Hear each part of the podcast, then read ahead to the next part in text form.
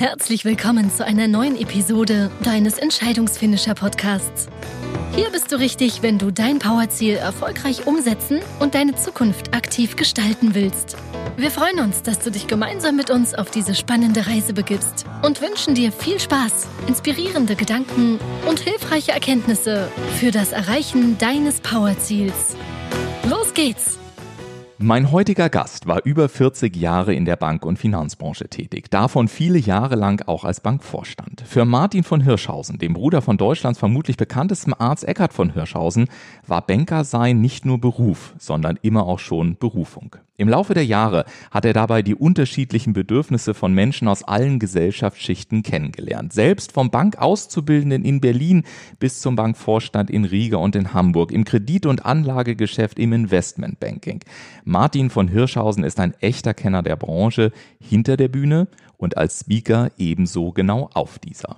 Heute kombiniert er als Vermögensbegleiter das Verständnis für die Menschen einerseits mit seinem tiefen Wissen in der Finanzbranche. Er sagt, ich kenne keine Privatperson und fast keine Institution, die sich mit ihren Finanzen wohlfühlt. Und genau das möchte Martin von Hirschhausen verändern. Und somit freue ich mich auf einen spannenden Talk hier im Entscheidungsfinisher Podcast und sage an dieser Stelle auch noch einmal herzlichen Dank an unseren Werbepartner Wellness Premium Snacks. Wellness ist dein Partner, wenn es darum geht, den eigenen Mitarbeitern oder auch Kunden ein kleines Dankeschön ins Homeoffice zu senden oder sie mit einer geschmackvollen Aufmerksamkeit am Arbeitsplatz herzlich zurück zu begrüßen. Alle weiteren Informationen und den Link zu den Premium Snacks von Wellness wie auch zu den Möglichkeiten einer individuellen Gestaltung und zu den Versandoptionen findest du auf www.wellnus.de und auch in den Shownotes dieser Episode. Und jetzt legen wir direkt los und ich sage ganz herzlich willkommen im Entscheidungsfinisher Podcast Martin von Hirschhausen. Vielen Dank, lieber.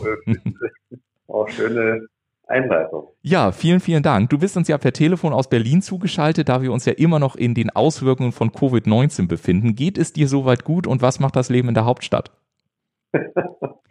Danke, mir persönlich geht es sehr, sehr gut. Ich habe diese Wochen äh, zu Hause sehr genossen. Ich arbeite ja sogar aus dem Homeoffice, bin aber normalerweise sehr, sehr viel unterwegs. Insofern waren diese Wochen besonders intensiv und ja, ein Stück weit auch beruhigend. Ja. Äh, A, mit der Familie, aber B, auch geschäftlich mal einige Dinge vorzudenken und äh, ja, strategisch zu planen. Ja. Was die Stadt Berlin selbst anbelangt, ist es im Moment in diesen Tagen jetzt äh, eine, eine große Unsicherheit zu spüren. Die politischen Diskussionen nehmen an Härte zu. Ja. Aber das kann jeder ja in den Zeitungen verfolgen. Absolut, ja. Und ich glaube, das Denken, das ist auch ein ganz schönes, äh, ganz schöne Übergangsschlüsselwort, denn gemeinsam auch mit dir möchte ich heute so im Bereich Vermögen mal ein bisschen denken und schauen, was kann man in dem Bereich machen, was ist Vermögen überhaupt und so weiter. Aber bevor wir da direkt einsteigen, möchte ich äh, gerne nochmal so ein bisschen dich als Person besser greifbar machen, in Anführungszeichen. Ich habe mir mal so als Einstiegsfrage überlegt, wenn Martin von Hirschhausen eine, selber eine Geldwährung wäre, zu wie viel Prozent würde sie dann aus Münzen und Scheinen bestehen und zu wie viel Prozent aus Bitcoin, eToro und Konsorten?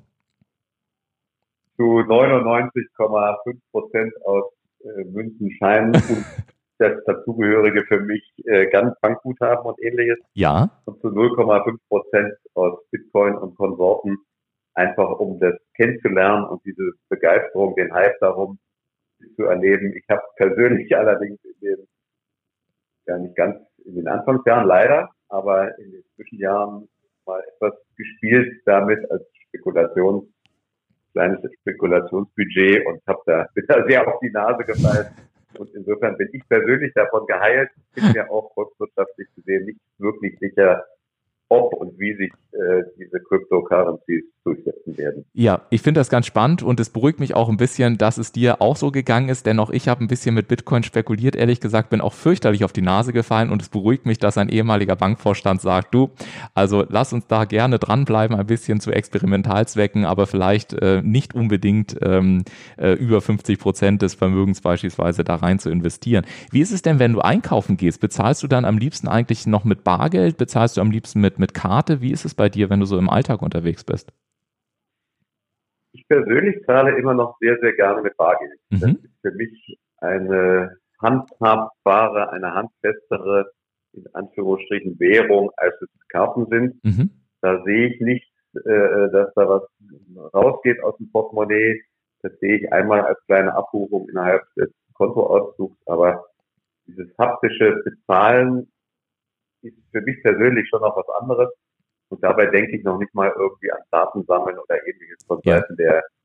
der äh, Einzelhändler oder auch der dahinterstehenden Zahlungsverkehrsabwickler oder meiner Kartenfirma, sondern einfach an das, ja, letztlich auch psychologische empfinden. Ja, ja, bin ich völlig bei dir. Finde ich auch eine sehr, eine sehr spannende Unterscheidung. Also ähm, auch so dieses, dieses Thema, ähm, ich sag mal auch Umgang. Äh, es ist halt schneller mal eine Karte irgendwo draufgelegt. Ich sehe also gar nicht mehr, was ich tatsächlich aus dem Portemonnaie verabschiede. Trotzdem, wir werden da später nochmal drauf eingehen, weil natürlich die Frage für mich auch ist, wenn ich schon mal die Möglichkeit habe, auch mit, mit einem ehemaligen Bankvorstand zu sprechen, ähm, worum geht's denn eigentlich heutzutage auch im, im Finanzsegment und im Finanzmarkt und haben wir überhaupt noch eine Chance für Bargeld auch an dieser Stelle? Ähm, aber bevor wir dazu hab, kommen. Ich noch eine, eine kleine Ergänzung vielleicht. Gerne. Ich habe mit 56 Jahren wieder entdeckt den Mehrwert eines Sparschweins. Ja. Ähm, und zwar habe ich die, diese psychologische Krücke irgendwo gehört und dachte, die macht mir persönlich Sinn. Ja. Jeden 5-Euro-Schein, den ich in die Hand bekomme, tue ich sofort in die Tasche und mhm. ins Portemonnaie zurück und tue den in eine Spardose. Mhm. Und, äh, die ist nun bei mir per, aus Glas Insofern sehe ich, wie es sich langsam füllt. Ja. Und das ist auch so eine Art des alten, guten Sparens für die Kinder oder wie wir das damals zumindest als Kinder gemacht haben, zu sehen, dass da was wächst. Und ähm, das macht einfach Freude, das zu sehen und ist für einen speziellen Zweck äh, gesammelt. Und äh, ich freue mich auch eine kleine Reise mit meiner Frau. Und, ähm, also solche Dinge kommen bei mir persönlich wieder ins ins Blickfeld. Ja, bei mir ist es äh, nicht, äh, bei mir ist die Sparbo Spardose ehrlich gesagt nicht aus Glas, sondern ich habe meinen alten Turnsack, also da, wo man früher in, in, in der Grundschule seine Sportsachen reingemacht hat. Ja. Da, das, das hat, ist mittlerweile meine, meine, mein Sparstrumpf sozusagen geworden. Ja. Und äh, ich mache es äh, sowohl mit den Scheinen, also 5-Euro-Scheinen, das kenne ich auch. Ich habe mir aber tatsächlich angewöhnt, die ganzen Münzen, die ja oftmals dann so sich ja, so in Tage anlaufen, einfach jeden Abend rauszunehmen und in dieses mhm. Säckchen zu schmeißen. Und ehrlich gesagt, ich bin erstaunt. Ähm, ich habe das neulich mal durch durchgezählt und dachte, Mensch, also wenn die Eisdielen jetzt wieder ja. offen haben, dann äh, wird es auf jeden Fall möglich sein, einen großen Eisbecher zu essen. Ne? du Martin, du bist ja selber als Vermögensbegleiter am Markt unterwegs und auf deiner Webseite, da findet sich die Schreibweise fair minus mögen groß. Das fand ich ganz spannend. Woran liegt es denn deiner Meinung nach, dass sich so viele Menschen und du sagst ja auch institutionelle Anleger mit ihren Finanzen eigentlich nicht wohlfühlen? Woran liegt das deiner Meinung nach?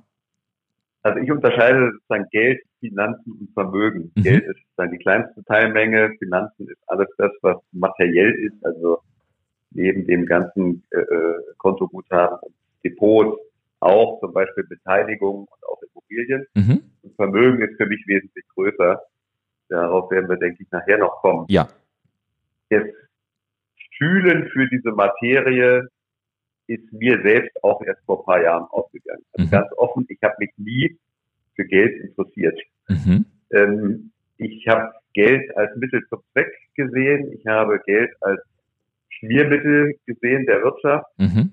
selbst aber nie systematisch dieses Thema hinterfragt, auch nicht wirklich systematisch gespart äh, auf was auch immer hin, sei es ja. Altersvorsorge oder was auch immer. Und dieses Verhalten von mir selbst habe ich irgendwann hinterfragt, dachte, Moment mal, was tue ich da eigentlich mit mir selbst? Und warum gehe ich da nicht ran? Und selbst für mich ist dieser ganze Finanzmarkt nur teilweise durchschaubar. Mhm. Die Produktstrukturen, die Vertriebsstrukturen sind irgendwie mit einem schlechten Gefühl verbunden und ich blicke da nicht so richtig durch, mhm. insbesondere jetzt als Kunde. Ich blicke hoffentlich schon weitgehend durch, aber ich würde lernen auch jeden Tag noch dazu. Ja.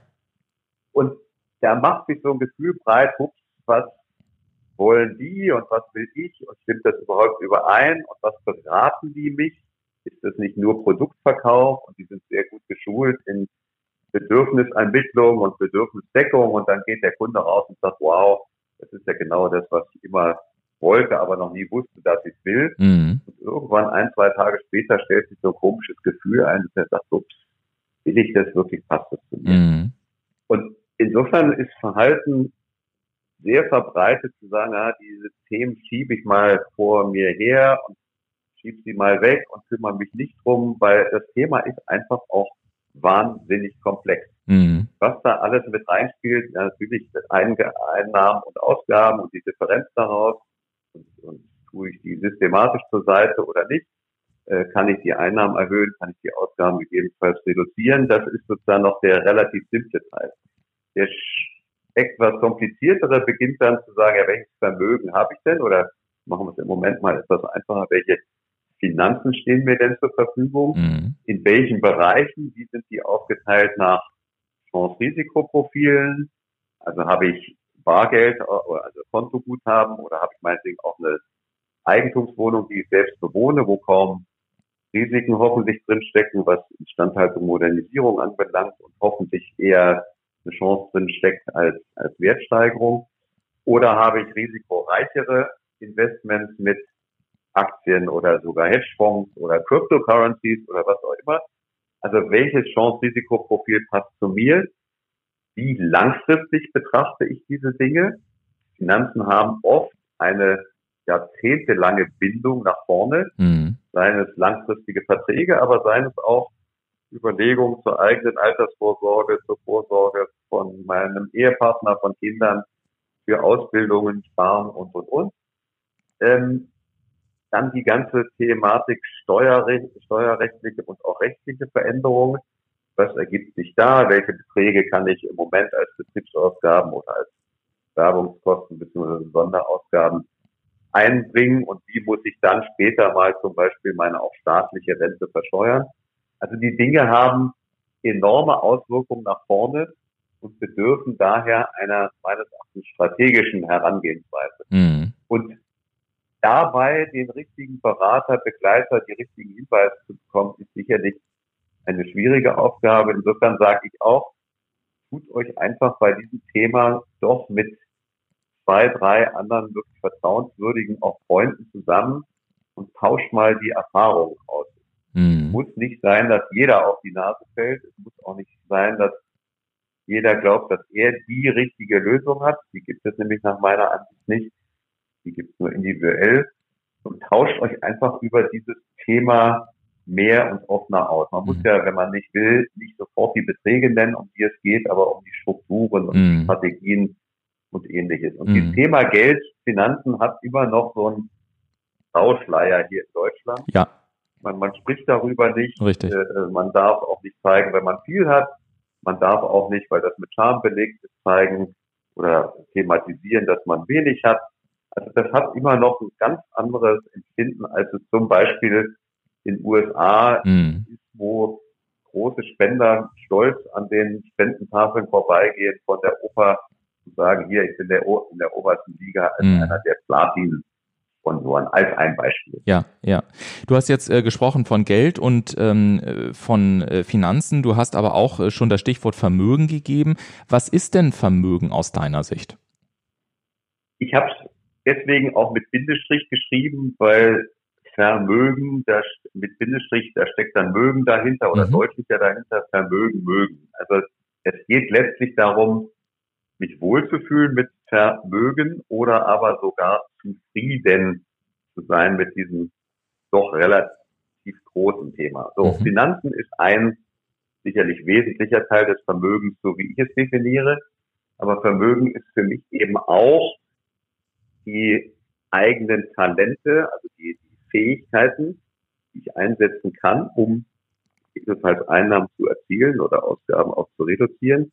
Es ist aber auch die Zeit, worein investiere ich diese und wie verwende ich diese äh, für mich selbst und gegebenenfalls dann auch für andere. Mhm. Womit verbringe ich meine Zeit? Und last but not least, das ist sicherlich ein sehr, sehr entscheidender Faktor bei diesem ganzen Thema Vertrauen. Mhm. Wem vertraue ich? Vertraue ich mir selbst, allgemein, aber auch im Thema Finanzen. Wem vertraue ich? Wem vertraue ich Dinge an? Im Sinne von, dass er mich bereit, beraten darf oder begleiten darf. Mhm. Und diese vier Aspekte, die kann, die kann man so schön englisch als T4 zusammenfassen. Mhm. Also Treasure als, als Finanzen, das Thema Talent als meine Fähigkeiten, mhm. das Thema Time, Zeit und last but not least das Thema Trust für Vertrauen gibt ein sehr viel komplexeres Bild von, von letztlich von meinem eigenen Leben. Mhm. Ein Stück weit davon, aber eben auch einer Einbindung des Themas Finanzen, worum es da geht. Mhm. Ich noch eins draufgesetzt vielleicht. ich habe irgendwann gemerkt, wir sprechen fast nur noch von Banken. Ja. Zu Zeiten, als ich äh, Auszubildender war, hießen sie meistens Kreditinstitute. Ja. Irgendwann dachte ich, wo kommt denn diese Veränderung her? Ja, Kreditinstitute kommt von credere, trauen, vertrauen, lateinisch. Ja. Und dieses Vertrauen in die Bankszene, in die Bankbranche ist Teil doch dramatisch verloren gegangen. Ja. Ich empfinde sogar oft erstmal Misstrauen von Kunden gegenüber Banken. Ja. Und zum Teil würde ich sagen, leider zu Unrecht. Also was da in den letzten Jahrzehnten an äh, Strukturen entstanden ist, an, wie gesagt, zum Teil Produktvertrieben, äh, äh an Zielvereinbarung mit einzelnen Mitarbeitern, was einzelne Produktabsatz anbelangt und, und, und, ist sicherlich nicht zum Vertrauensausbau geeignet. Und insofern ist die Wort Kreditinstitute auch weitgehend aus dem Sprachgebrauch äh, ausgeschieden. Ja, und das ist eine wunderbare Möglichkeit. Äh, vielen Dank dafür. Du hast schon diese massive Vertrauenskrise angesprochen. Ähm, ich habe zum Beispiel im Millennial Disruption Index neulich gelesen, dass mittlerweile 71 Prozent der befragten Millennials, also diejenigen, die 2008, nach 2008 geboren worden sind, sagen, dass sie lieber zum Zahnarzt gehen würden, um sich dort behandeln zu lassen, als auf ihre Bank zu hören. Und 73 Prozent, das fand ich noch dramatischer, auch wenn es relativ identisch ist, aber würden ihre Finanzen mittlerweile lieber von Google, Amazon, Apple, PayPal oder Square erledigen lassen. Also was aus meiner Sicht ja die wirklichen Wettbewerber von, von, von Banken sind. Ähm, wie, wie konnte es denn aus deiner Sicht so weit weit kommen? Also wo sind die, wo sind die Abfahrten gewesen, die ähm, ja auch vielleicht ein Stück weit verpasst worden sind, damit es ähm, in der Folge zu so einem massiven Vertrauensdefizit letztendlich auch gekommen ist? Schwierige, komplexe Frage, weil es ja nicht ein Punkt ist, sondern es ist ein riesen Prozess. Ja. Also zum einen würde ich schon bei der Verantwortung des Kunden auch beginnen wollen. Mhm. Der Verantwortliche, und das bin nun mal ich als Anleger oder auch als Kreditnehmer, kann entscheiden, ob ich bestimmte Dinge machen möchte oder nicht machen möchte. Ja. Das heißt, ich muss mir ein Bild machen, ob ein Produktangebot von wem auch immer, das mögen Banken oder andere Teilnehmer auf diesem Markt sein, ob ich das kaufen will oder nicht kaufen möchte. Mhm. Und diese Eigenverantwortung ist, würde ich sagen, nicht wirklich stark in Deutschland ausgeprägt. Mhm. Im Gegenteil, der Verbraucherschutz zum Teil aus guten Gründen wirkt immer stärker ein auf dieses Misstrauensverhältnis und versucht die Verbraucher zu schützen durch Preistransparenz, durch äh, äh, Produktinformationsblätter, durch inzwischen, und da ist für mich der, der Punkt des Vertrauens nur wirklich überschritten, durch Aufzeichnung von Gesprächen, wo es um Anlageentscheidungen geht, mhm. also Bandaufzeichnung, dass man später gegebenenfalls nachweisen kann, ob der Bankberater die Bedürfnisse sozusagen richtig erfasst hat oder nicht. Mhm. Und all diese Entwicklungen, wie gesagt, vom, vom Verbraucher angefangen, aber auch über die Rahmenbedingungen und letztlich, und da ist für mich der Knackpunkt auf der Verantwortungsseite der Branche, dieser sehr, sehr starke Produktverkauf versus erstmal wirklich aufzunehmen, was denn der Kunde braucht, mhm. Zu gucken, was für diese Bedürfnisse die beste Lösung ist. Mhm. Auf der anderen Seite sind die Erwartungen an Banken, ich würde sagen, immer noch heute unrealistisch und zu hoch. Mhm. Als Vergleichsbeispiel, wenn ich zum BMW-Händler gehe, erwarte ich auch nicht, dass der mir einen Mercedes verkauft. Mhm. Wenn ich zu einer Sparkasse gehe, um meinen Namen zu nennen, dann kann ich nicht erwarten, dass die mir Produkte verkauft von der Volks- und Raiffeisenbankgruppe oder von anderen Bankgruppen oder aber von großen anderen, zum Beispiel Fondsanbietern, sondern mhm. die werden erstmal ihre eigenen Fonds versuchen zu verkaufen, weil mhm. sie die A vielleicht für besser halten, aber B auch im Regelfall anders provisioniert bekommen. Das mhm. heißt, da verdient der Berater oder zumindest für sein sozusagen Wohlwollenskonto, für sein Ertragskonto erstmal mehr, als es an anderen Produkten ist. Und mhm. das sind natürlich Steuerungsmechanismen, die nicht wirklich im Kundeninteresse liegen. Mhm. Und dadurch hat sich eine Mentalität mal äh, entwickelt, dass der Kundenberater letztlich zumindest teilweise als Produktverkäufer wahrgenommen wird mhm.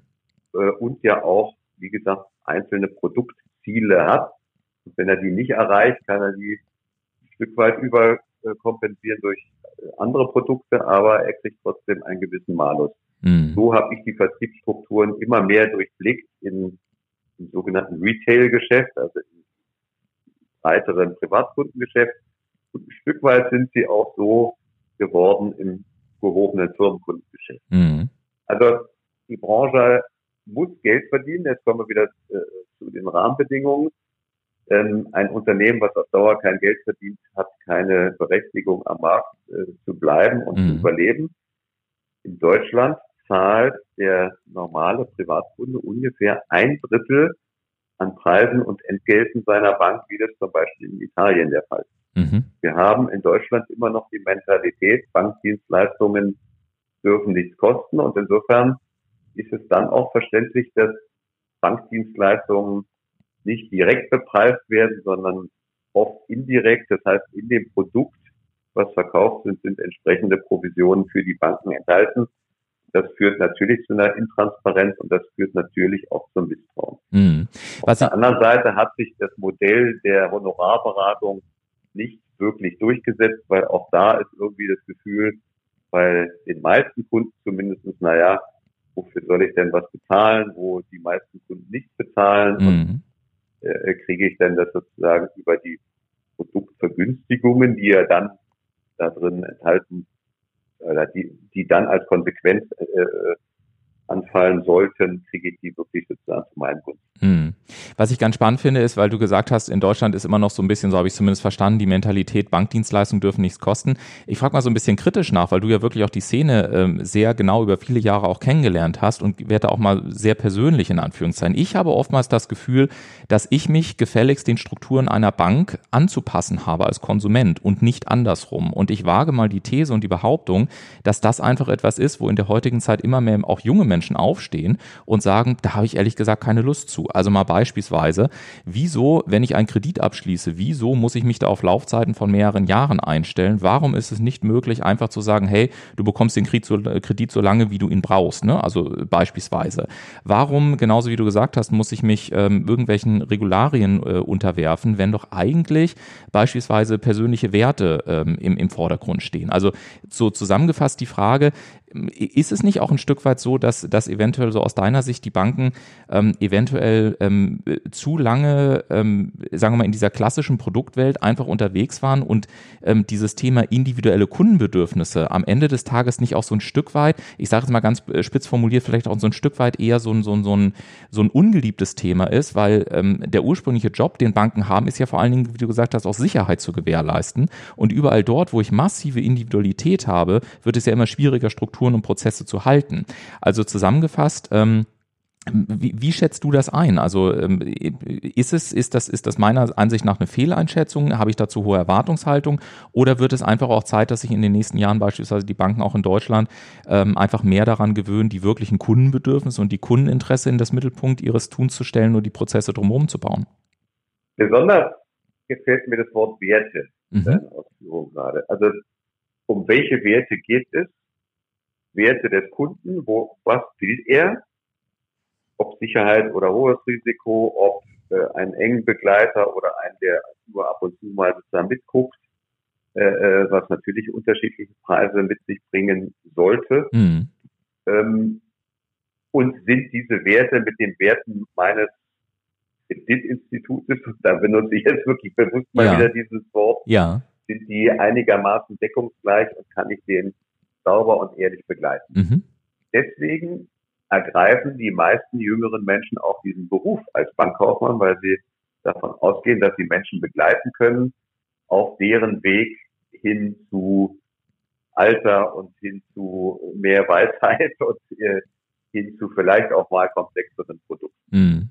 Sie werden dann nachher oft enttäuscht. Also ich weiß zum Beispiel von einem Aufnahmeverfahren für Bankauszubildende, da wird getestet zum Ende sozusagen der Schulzeit mhm. von einzelnen jungen Menschen. Ist das mehr der Verkäufertyp mhm.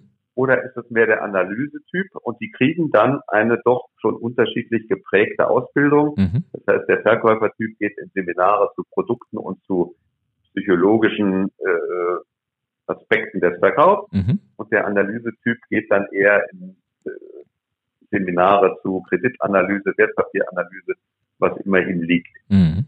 Und diese frühe Aufspaltung in Spezialisten halte ich persönlich für nicht gut. Also ich durfte noch Generalist werden und Generalist sein und bezeichne mich auch heute als Generalist. Mhm. So, was die Individualität anbelangt, die kostet natürlich Geld. Mhm. Also wenn ich einem Kunden was sehr spezifisch maßgeschneidertes mache, kostet es einer Bank in der Produktion deutlich mehr, als wenn ich ein Standardprodukt der Stange verkaufe. Klar, ich glaube, das ist überall so. Mhm. So. Das heißt, wir kommen auch hier wieder zu dem Thema Zahlungsbereitschaft. Mhm. Wir kommen zu dem Thema Selbstverantwortung als Kunde. Und wir kommen sicherlich zu der Frage von, ja, irgendwann dann Multikanalbanking. Das heißt, ja. ich brauche einen Berater eigentlich nur dann, wenn es um etwas komplexere Dinge geht. Ich persönlich habe noch am Schalter, erinnere ich mich sehr genau, eine Überweisung ausgefüllt für eine ältere Dame, die sagte, hier, ich muss irgendwie was für einen Handwerker bezahlen, können Sie mir mal helfen. Mhm. Das ist strikt damals schon verboten gewesen, weil es natürlich auch gewissen Missbrauch ja. äh, äh, als Möglichkeit gab aber ist jetzt erst recht völlig ausgeschlossen und im Übrigen kämen auch wahrscheinlich wenige Bankazubis auf die Idee, einer älteren Dame eine Überweisung auszufüllen. Ja. So, die Millennials haben natürlich ganz andere Bedürfnisse. Die wollen ihren Bankverkehr möglichst unkompliziert und auch möglichst preisgünstig erledigt haben mhm. und sagen dann hier, scannen bitte diese Rechnung ein, liebe, liebe App, und äh, dann muss ich noch einmal mit meinem Daumen draufdrücken und zack ist das Geld weg. Ja.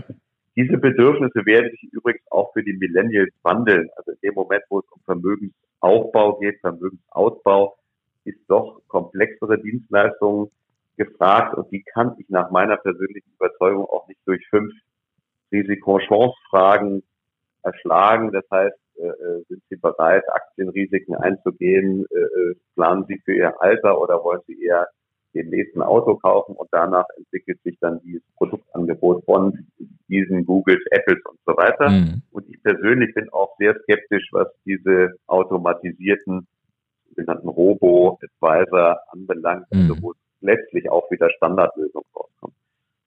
Mein Idealvorstellung von Banking, von Kreditinstituten ist, dass es keine selbe Lösung für zwei unterschiedliche Menschen geben kann. Mhm weil es keine zwei unterschiedlichen Menschen gibt. Mhm. Aber dieses Herausfinden, was diesen Menschen ausmacht, was der will, wo der hingeht und so weiter, bedarf natürlich einer intensiveren Beschäftigung mit so einem Menschen und das kostet wiederum Geld. Also wir kommen immer wieder zu dem Thema zurück, der Zahlungswilligkeit, der Zahlungsfähigkeit, äh, der Bereitschaft von Banken, sich auf solche Menschen und solche Kunden einzulassen. Mhm. Und dann denke ich, kommen wir ein Stück weit wieder zurück von der Misstrauenskultur in Richtung einer Vertrauenskultur. Im Übrigen ist ganz interessant, dass bei diesen Umfragen äh, äh, oft die individuelle äh, Zufriedenheit eines Kunden höher ist als seine für die Gesamtbranche vermutete äh, äh Zufriedenheit von Kunden. Also mhm. insofern äh, ist es hoffentlich nicht ganz so schlimm, wie die Zahlen von dir ausdrückten, aber ein Warnzeichen für die Branche. Und ich persönlich gebe zu, erkenne nicht wirklich ein, ein Umdenken. Mhm. Also wir früher hatten noch Öffnungszeiten von neun bis, wie war das damals, von neun bis 13 und ja. zweimal in der Woche von 15.30 Uhr bis 18 Uhr. Ja. Diese Tage hießen Schladi und Schlado, also von der Azubi-Sprache. Also scheiß langer Dienstag und scheiß langer Donnerstag, das kann ich gar nicht so groß sagen.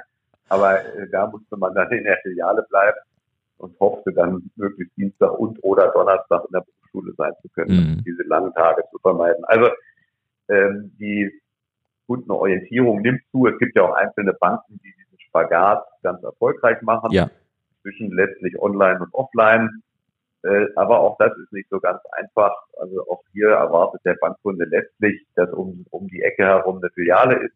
Und gleichzeitig will er aber die Dinge online machen und dafür dann nicht bezahlen. Also wer soll dann die Filiale bezahlen? Mm. sozusagen der Kunde. Ja, also ich bin auch mal sehr gespannt. Also wir haben ja auch gar nicht den Anspruch, heute in diesem Interview eine finale Lösung für die ganze Branche zu finden. Ich finde es aber halt einfach interessant, ne, sich auch so die tektonischen Platten am Markt anzuschauen. Also wenn ich mir zum Beispiel Alipay anschaue, die ja aus China kommen, als, als Ableger sozusagen von Alibaba.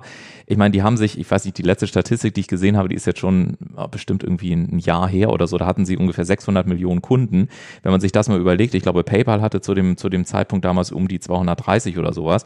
Das heißt, äh, selbst so ein, so ein Giganten wie PayPal äh, spielen die mal eben an die Wand äh, und sind ja damit letztendlich innerhalb ganz weniger Jahre ähm, wirklich so zur Nummer eins geworden und drängen natürlich auch über, die, über den asiatischen Tourismus, also insbesondere dann Länder wie Schweiz beispielsweise, auch Richtung Westen. Also ich finde, da bekommt man auch so, so ein Gefühl dafür, was wirklich in der Branche los ist und wie zwingend erforderlich es ist, ähm, dass wir eben über, ich finde diese Unterscheidung sehr schön, über Kreditinstitute auch neu nachdenken, ähm, beziehungsweise auch Kreditinstitute dann den, den Weg gehen und sagen, okay, wie müssen wir uns womöglich auch aufstellen und wie bekommen wir es auch als Gesellschaft hin, dass wir äh, im Prinzip wieder mehr Vertrauen letztendlich in, in, in eine Branche bekommen, die ja eine, wie ich finde, eine sehr hoheitliche Aufgabe hat mit einem immensen Wert dahinter, nämlich mir Sicherheit zu geben und das mein gesamtes Leben lang. Das ist ja eigentlich ein, ein ganz, ganz hoher Wert und deswegen finde ich das auch spannend, mit dir darüber zu diskutieren.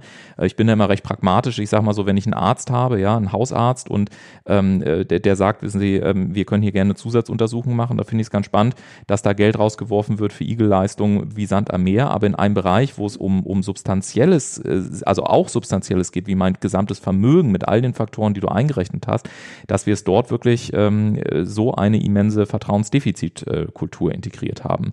Ähm, wenn wir mal auf diese Kulturen nochmal draufschauen, der unterschiedlichen Generationen, du hast ja auch ein eigenes Family Office.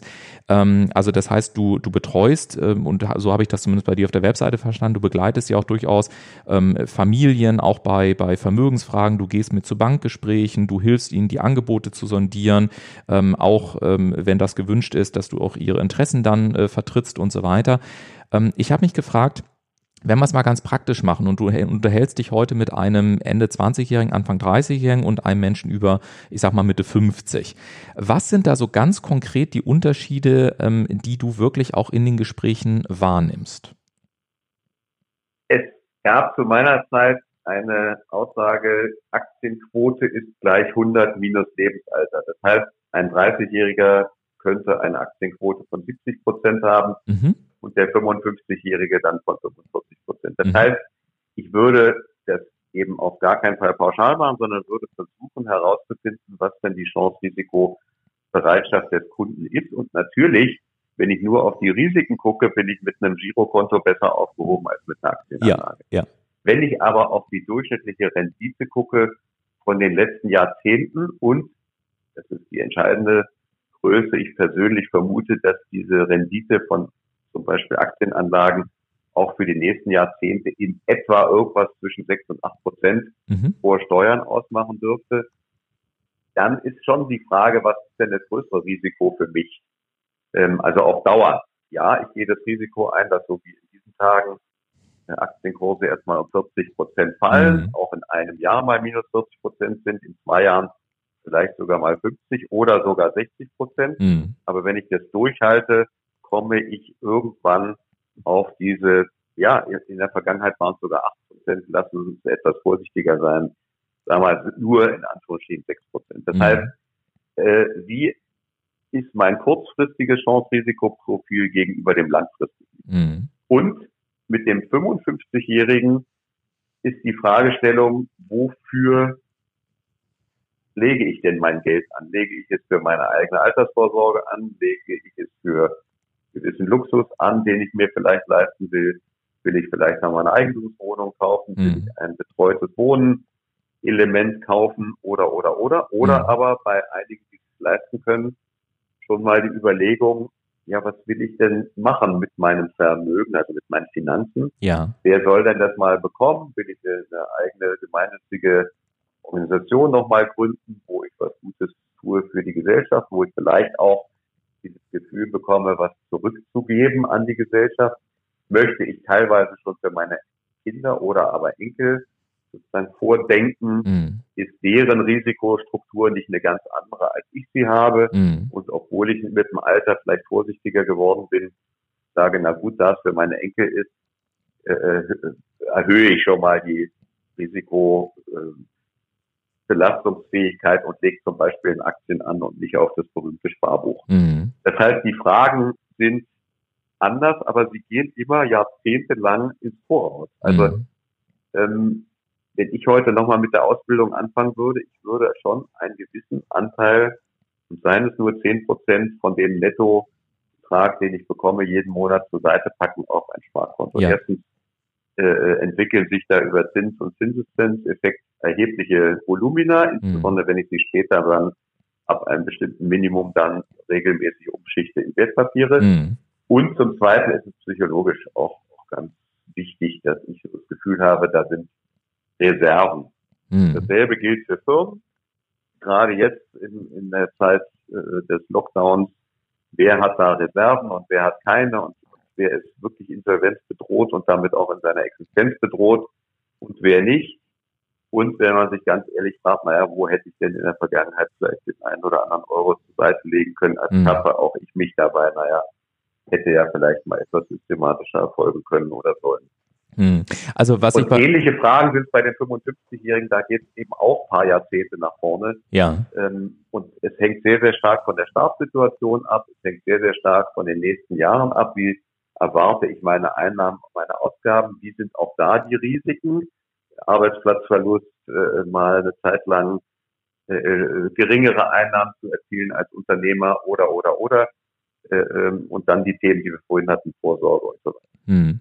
Also was also ich die Fragestellungen sind ähnlich und die Intensität, um herauszufinden, was treibt eigentlich diesen Menschen und wie will der auch seine Finanzen äh, entwickeln, also wie reflektiert er sich in seinen eigenen Finanzen, das ist das Entscheidende und deswegen sage ich auch Vermögen, mhm. weil es muss irgendwie eine Deckung geben zwischen mir als Person mit meinen spezifischen Wünschen und dem, wie ich mein, meine Finanzen strukturiere und anlege. Mhm. Was mir bei dir wirklich sehr gut gefällt, ist so diese langfristige strategische Überlegung. Ähm, also jetzt will ich gar nicht da darauf eingehen, ob das ähm, auch eine Denkweise ist, die wir heutzutage letztendlich noch haben, sondern vielmehr darauf eingehen, wie siehst denn du das? Müssten wir da nicht eigentlich, und wenn ja, warum ist das in der Vergangenheit nicht passiert, schon viel früher auch in der, in der Grundschule letztendlich anfangen, dass sich Kinder mit, mit äh, Finanzen beschäftigen? Also ich kann mich zumindest, wir hatten da so ein Wahlpflichtfach, ja, und das gab mal von der lokalen Sparkasse in Bayern, wo ich ja groß geworden bin, gab es ja früher auch diesen Weltspartag und dann kam auch mal einer und hat so ein bisschen was über Geld erzählt. Aber letztendlich so eine systematische Heranführung an das Thema Vermögen habe ich persönlich noch nirgendwo in Schulen mitbekommen, vielleicht mit Ausnahme von wenigen Privatschulen. Das weiß ich jetzt nicht, ist eine reine These. Aber müsste es da nicht so sein, ähm, dass auch schon viel früher mit, mit einer Sensibilisierung für dieses Thema ähm, letztendlich äh, spielerisch in, im Kindergarten und in der Schule begonnen wird? Das ist eine Vorstellung. Nun haben wir insbesondere in Deutschland immer noch die Vorstellung einer gewissen humanistischen Bildung. Mhm. Und ich äh, finde die auch sinnvoll und notwendig. Sie könnte sicherlich an der einen oder anderen Stelle durch wirtschafts- oder finanznahe Elemente verstärkt werden. Ich persönlich hatte keine Chance damals, irgendwas in Richtung Wirtschaft, Finanzen in der Schulzeit zu machen. Mhm. Der zweite Sohn hat jetzt zwei Semester gemacht bis zum Abitur Wirtschaft, äh, was primär dann Volkswirtschaft war. Ja. Ich halte das für einen ganz guten Zwischenschritt. Natürlich sollte es größeres Angebot geben an den weiterführenden Schulen, mhm. und, aber auch nicht zu große Betonung. Also bei allem äh, Drehen um das goldene Kalb äh, äh, Finanzen, denke ich, es gibt wichtigere Themen mhm. äh, im Leben und äh, diese während der Schulzeit anzulegen, ist für mich persönlich wichtiger. Also mhm. dieses vorhin genannte Talent, also meine Fähigkeiten ja. auszuprägen, ja.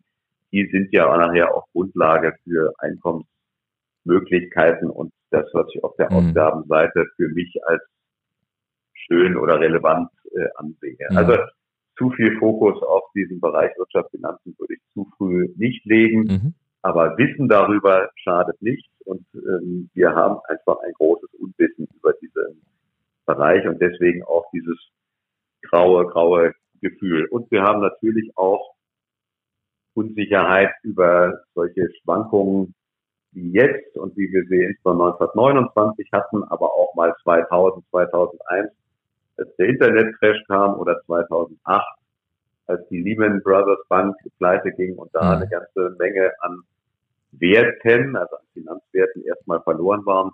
Aber wer das durchgehalten hat und nicht aufgrund, aufgrund dann der Angstklingel verkauft hat, der ist heute deutlich bei fast allen sogenannten Assetklassen wieder im Gewinn. Also mhm. ähm, das Gefühl, dass Finanzmärkte auch die Chancen und Risiken widerspiegeln, ist relativ schwach ausgeprägt. Mhm. Die Chance, Risiken einzugehen, ist in Deutschland relativ schwach mhm. ausgeprägt. Mhm. Und der schöne Satz, den ich in Hamburg gelernt habe, Ebbe und Flut sind Kaufmannsgut. und äh, die Aufgabe eines Vermögensbegleiters ist es dann eben auch durch die stürmische See auch mal äh, zu navigieren. Ja. Das ist mir sehr einsichtig. Ähm, und so fasse ich persönlich auch meine Aufgabe auf. Also das Family Office hat sich entwickelt aus meinen eigenen äh, Geld- und Vermögensanlagen oder Finanzanlagen. Und dann habe ich irgendwann überlegt, ich kann das ja auch anderen zugänglich machen, was mhm. ich für mich da erarbeite, mhm.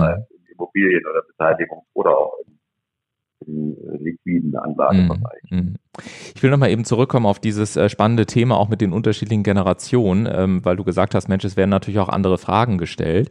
Ähm, das sozusagen als Brücke gebaut. Ich habe mir nochmal angeguckt, die aktuellen Zahlen vom Institut für Mittelstandsforschung aus Bonn, das IFM, äh, bezüglich der Unternehmensübergaben in den nächsten Jahren bis 2022. Es gibt so eine geschätzte Zahl, weil man es genau nicht genau weiß, aber äh, man schätzt so, dass ungefähr 150.000 Betriebe mit Pi mal Daumen 2,4 Millionen Beschäftigten zur Übergabe anstehen. Ähm, ich habe mich gefragt, gerade bei diesem Thema Generationenübergabe, wenn also die Werte womöglich unterschiedliche sind, wenn andere Fragen gestellt werden, ähm, was sind so aus deiner Sicht als Vermögensbegleiter so, so Erfolgsfaktoren, ähm, damit Unternehmensübergaben letztendlich auch ähm, möglichst gut an dieser Stelle funktionieren und ähm, ja auch Familien ähm, dann ja einfach egal, ob es intern weitergegeben wird oder extern, aber dass das einfach ein, ein, gutes Übergabeprozedere auch bis 2022 wird. Denn es ist ja zu sehen, dass äh, gerade jetzt auch deutlich mehr Unternehmen übergeben werden als noch in den Jahren davor. Also wir haben eine, eine steigende Tendenz, zumindest was ich an den Zahlen sehen konnte. Was sind so deine, deine Tipps, deine Erfahrungswerte, wie man mit diesem Thema äh, gut umgehen kann? Wir haben eine sehr, sehr stark steigende äh, Anzahl von Unternehmen, die in den nächsten Jahren und, und ja, Jahrzehnten zu weit gegriffen, sagen wir, in den nächsten zehn Jahren übergeben werden. Und mhm. das ist einfach eine Spiegelung der sehr dynamischen Entwicklung in den 60er, 70er Jahren der Gründerphase. Und diese Unternehmen kommen natürlich irgendwann an, an den Zeitpunkt, wo die Inhaber ja ans Übergeben denken müssen. Mhm. Ich persönlich denke, dass der Zeitpunkt wesentlich früher einsetzen sollte, wo ich über das Thema Unternehmensübergabe nachdenke. Mhm. Und zwar, ja, letztlich fast schon mit der Gründung. Also, was passiert denn, wenn ich morgen gegen den Baum fahre? Was ja. passiert da mit meinem Unternehmen? Habe ich einen Prokuristen, der das äh, zumindest Zeitweise äh, führen könnte? Habe ich Bekannte in der gleichen Branche, die gegebenenfalls gucken können, äh, ob es meinen Kunden gut geht und mhm. dass die zum Beispiel meinen Kundenstamm zu einem fairen Preis dann kaufen. Habe ich äh, vorgesorgt, was nicht nur passiert, wenn ich gegen Baum fahre und tot bin, sondern auch, wenn ich zum Beispiel lebenslang im Rollstuhl sitzen muss oder was so immer die Unwägbarkeiten. Mhm. So, und dann kommt irgendwann so die Frage, wenn ich das Glück habe, Kinder zu haben, welches Kind entwickelt sich denn in welche Richtung? Ich gebe zu, ich kenne keinen, wirklich keinen Unternehmer, keine Unternehmerin, die nicht insgeheim den Wunsch hat, dass eins der Kinder ja. Nachfolger wird. Also ja. das ist der Genese, den, den Genen anscheinend der Menschen äh, äh, gegeben. Ja. Und gleichzeitig ist es, glaube ich, eine Aufgabe als Erziehungsberechtigter, ich würde auch manchmal sagen Erziehungsverpflichteter, äh, Menschen, Kinder dahin zu führen, zu ihren eigenen Wünschen und ihren eigenen Potenzialen. Und wenn die eben nicht im Unternehmen sind, so what? Also ich kenne schon auch Familien mit vier Kindern. Ich habe gerade eine vor Augen, wo einer sich relativ schnell interessiert hat für das Einstiegen, Einsteigen in das Unternehmen und mhm. die anderen drei haben völlig andere Berufsrichtungen mhm. verfolgt. Einer wurde Naturwissenschaftler, einer Künstler und eine äh, wurde Lehrerin. So, ähm, wie kann ich jetzt einerseits den fördern, der da in die Richtung will und andererseits immer ein faires Verhältnis auch erreichen zwischen diesen Vieren? schleppe ich die, wenn sie ihren 18. Geburtstag haben, zum Notar und mache eine, eine Verzichtserklärung auf die Ansprüche, die ja jeder hat in einem Erbfall. äh, was passiert, wenn diese vier heiraten, äh, äh, dann hätte ich ja theoretisch bei einem Todesfall auch die Ehe, Ehepartner, also Schwiegerkinder mit als Eigentümer an Bord. Wie kann ich das äh, vermeiden, dass mhm. es da zu Auseinandersetzung, Streit oder was auch immer kommt? Also auch das ist eine unglaublich komplexe Geschichte und dann natürlich die Frage, wie entwickle ich denn einen Menschen, der im äh, Wirtschaftsbereich eine Karriere angeht, wie entwickle ich den und meine Überzeugung möglichst außerhalb des eigenen Unternehmens, ja.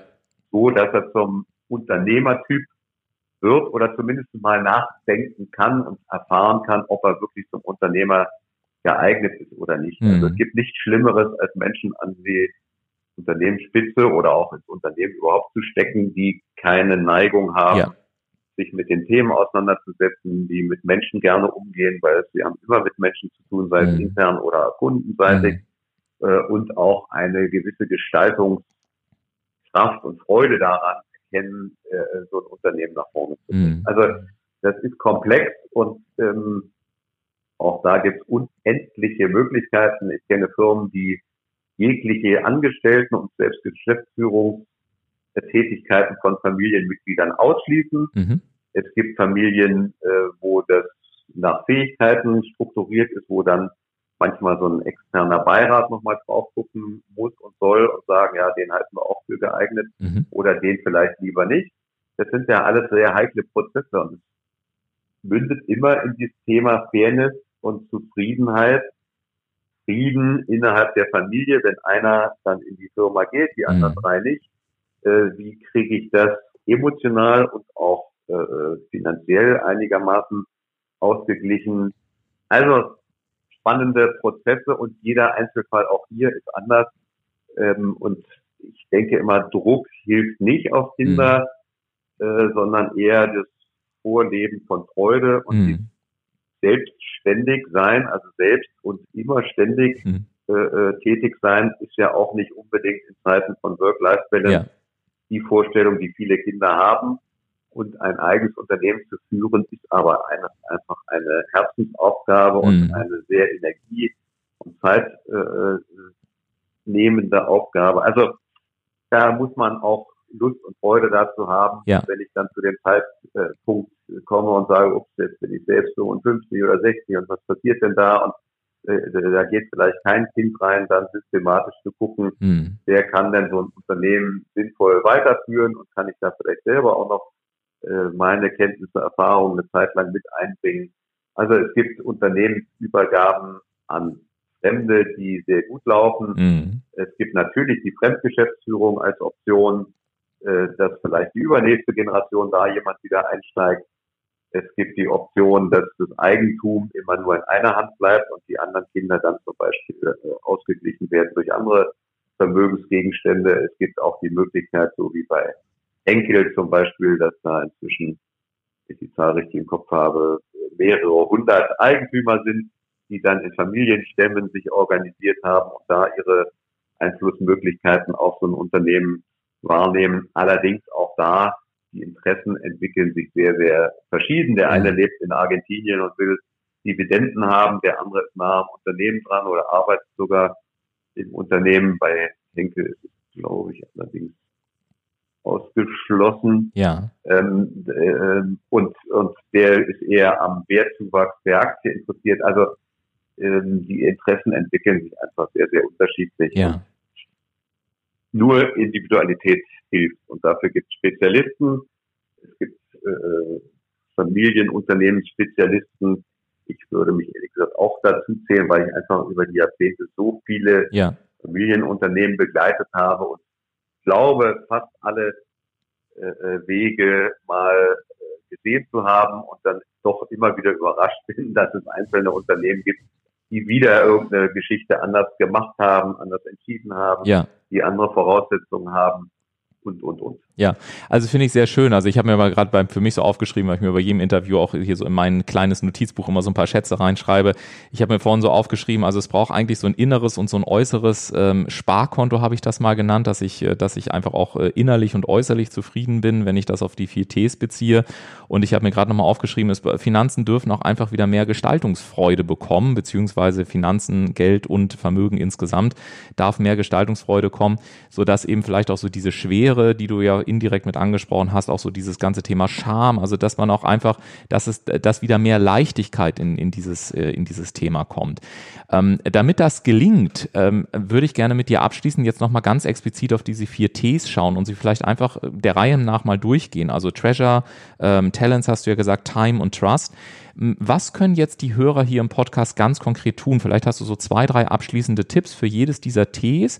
Ähm, was kann ich jetzt tun als Podcast-Hörer hier im Entscheidungsfinisher Podcast, äh, wenn ich eben sage, hey, das hat mir gefallen, ich würde gerne mehr Leichtigkeit reinbringen, ich würde da die Schwere gerne rausbekommen, ich würde gerne auch mal strategisch darüber anders nachdenken. Wie gehe ich jetzt am besten vor, so dass ich da vielleicht in den nächsten, ich sage jetzt mal zwei, drei Wochen mal so einen ersten Überblick habe, ähm, wie dann eventuell vielleicht sogar auch mit deiner Hilfe meine nächsten nächsten Schritte wohl möglich aussehen, wenn ich das ganze Thema Vermögen dann eben auch ähm, mag am Ende des Tages? Was wären da so zwei, drei Tipps in jeder, in jeder dieser vier Ts?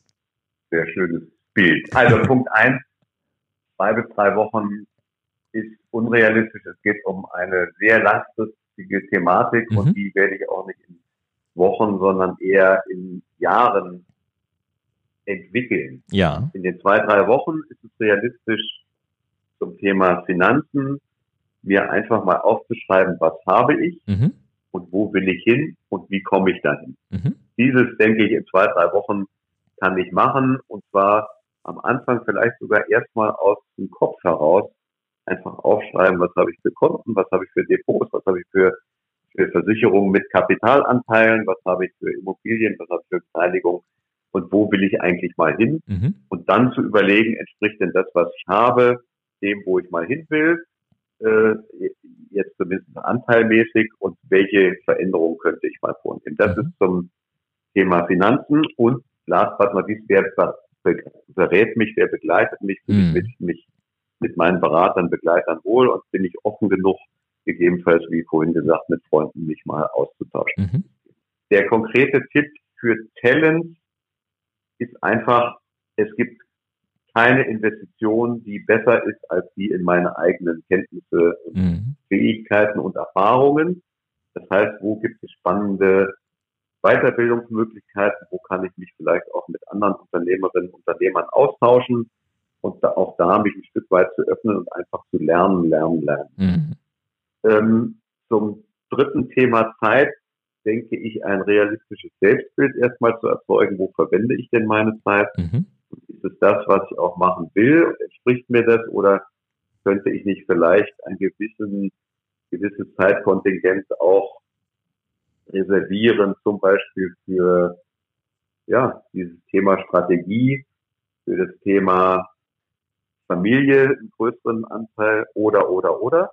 Ich persönlich mache es zum Beispiel so, dass ich mich morgens von sieben bis acht hinsetze und irgendwas lese, was nicht mit dem äh, Dingen zu tun hat, die ich jetzt diesen Tag oder diese Woche zu erledigen habe. Mhm. Sei es einfach mal ein anregendes Buch, sei es eine, eine Entwicklungsgeschichte über Dinge, die sich gerade in den USA angeben oder mhm. oder. Und ähm, zum letzten Bereich Vertrauen, ja, da, da ich jetzt aus der Finanzthematik komme und wir großenteils auch darüber sprechen, würde ich schon sagen, Berater, Begleiter, Freundeskreis, dem, dem traue ich und sollte ich gar nicht äh, äh, mal andere Sichtweisen dazu gewinnen, um mich entweder sicher zu fühlen oder sicherer zu fühlen, was ich da habe, mhm. oder mir Anregungen geben zu lassen, wo ich hin möchte. Mhm. Mhm. Und last but not least, so dieses Leichtere, für mich ist es immer das Thema Eis.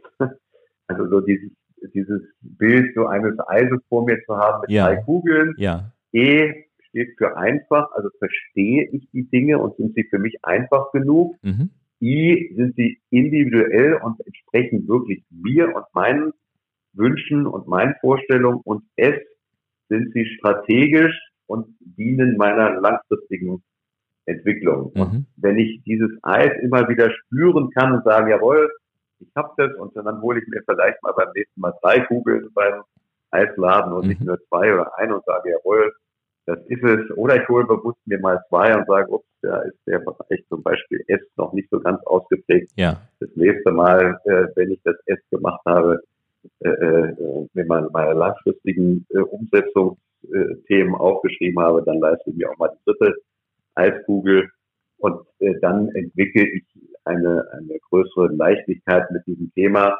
Letzter Tipp, zwei Stunden in der Woche sich mal hinzusetzen, Samstagnachmittag oder Sonntagnachmittag bieten sich meines Erachtens dafür an und mich mit dem Thema Finanzen oder auch vier, in vier Bereichen, vier Ts zu beschäftigen.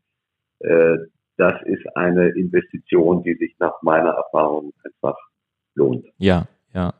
Super schöne, sehr pragmatische Tipps. Vielen Dank dafür. Und ich habe gerade so gedacht, ich habe das Gespräch mit dir heute wirklich ähm, auch sehr genossen, weil es auch so eine in dieser Hektik von diesem ganzen äh, Finanzwelt-Gedöns, äh, sage ich jetzt mal ganz salopp, was uns da so jeden Tag vorgespielt wird, wir müssen immer schneller sein, alles muss miteinander vernetzt werden, alles äh, muss irgendwie äh, ja innerhalb von Nanosekunden irgendwie abgewickelt sein. Also darüber stellt sich ja auch so eine so ein latentes Gefühl ein von, wenn ich da mal längerfristig drüber nachdenke, dann bin ich ja eigentlich schon gar nicht mehr up to date. Und ich fand es heute sehr schön mit dir ähm, mal so diese diese Gegenposition wieder einzunehmen und zu sagen, hey, worum geht's denn eigentlich tatsächlich am Ende des Tages? Es geht, dass du von der, ich sage jetzt mal etwas überspitzt, von der Geburt bis zum Todestag letztendlich eine Vermögensstruktur auch hast, die dir dient ähm, und die auch dein Leben repräsentiert, und ähm, insofern finde ich es sehr schön, dass du mir zumindest sehr glaubhaft vermittelt hast, dass, dass man mit dir auch einen Gesprächspartner hat, dem man einfach sehr aufrichtig sprechen kann, wo will ich auch wirklich langfristig hin, der sich auch Zeit nimmt, der mit der entsprechenden Ruhe rangeht und der eben auch mit einer, mit einer klaren Werteorientierung an dieses Thema rangeht. Insofern danke ich dir ähm, für, diese, für diese Einschätzungen. Gibt es denn so eine abschließende Kernbotschaft, die du unseren Hörern hier an dieser Stelle noch mitgeben möchtest? Ja, mir gefällt dieses Wort Werte ja sowieso sehr, sehr gut, ja. weil es so vielseitig auch ist und es so viel widerspiegelt. Und äh, meine Werte, dass die Ausdrücke auch im Bereich Finanzen mhm. und äh, das strategisch anlege. Und da kommt natürlich das Thema Nachhaltigkeit auch ins Visier. Mhm. Das heißt für mich persönlich nachhaltig, also dauerhaft, aber gegebenenfalls auch nachhaltige Aspekte wie sie heute eine immer größere Rolle spielen. Äh, wir haben die Erde nur geliehen und, und äh, geben sie dann weiter äh, und dient das, was ich da tue, letztlich der Enkelgeneration. Ähm, ich will jetzt gar nicht auf einzelne Bereiche äh, eingehen da, aber auch das ist so die Frage Nachhaltigkeit und strategisch und was entspricht mir und wo will ich hin und mich dann damit wohler zu fühlen, als so im Graubereich zu sein. Ein schönes Schlusswort. Dann sage ich dir ganz, ganz lieben Dank. Und wenn dir diese Episode gefallen hat, dann sei so nett und bewerte sie auf deinem Portal, egal ob du bei Spotify, iTunes oder Upspeak oder sonst wo bist. Denn deine Bewertungen helfen am Ende dabei, dass wir auch weitere oder dass ich weitere spannende Gäste, wie zum Beispiel heute Martin von Hirschhausen, hier in die Sendung einladen kann. Ich danke dir ganz, ganz herzlich, lieber Martin. Äh, viele Grüße nach Berlin an dieser Stelle. Und ähm, ja, ich hoffe, dass wir uns bei nächster Gelegenheit dann nochmal wieder live und in Farbe vielleicht auch in der Hauptstadt sehen können. Das machen wir gerne oder in der Hauptstadt des Nordens, in schönen Hamburg, wo ich ja auch 15 Jahre war. Es hat mir riesig Spaß gemacht, lieber Ulf. Vielen Dank. Auch weiter so, äh, spannende äh, Diskussionspartner und viel Erfolg mit deiner Podcast. Dankeschön. Und euch einen guten Start in die heutige Woche. Macht es gut. Die nächste Folge gibt es dann am nächsten Montag ab 10 Uhr. Und bis dahin weiterhin eine entscheidungsstarke Zeit. Ciao, ciao.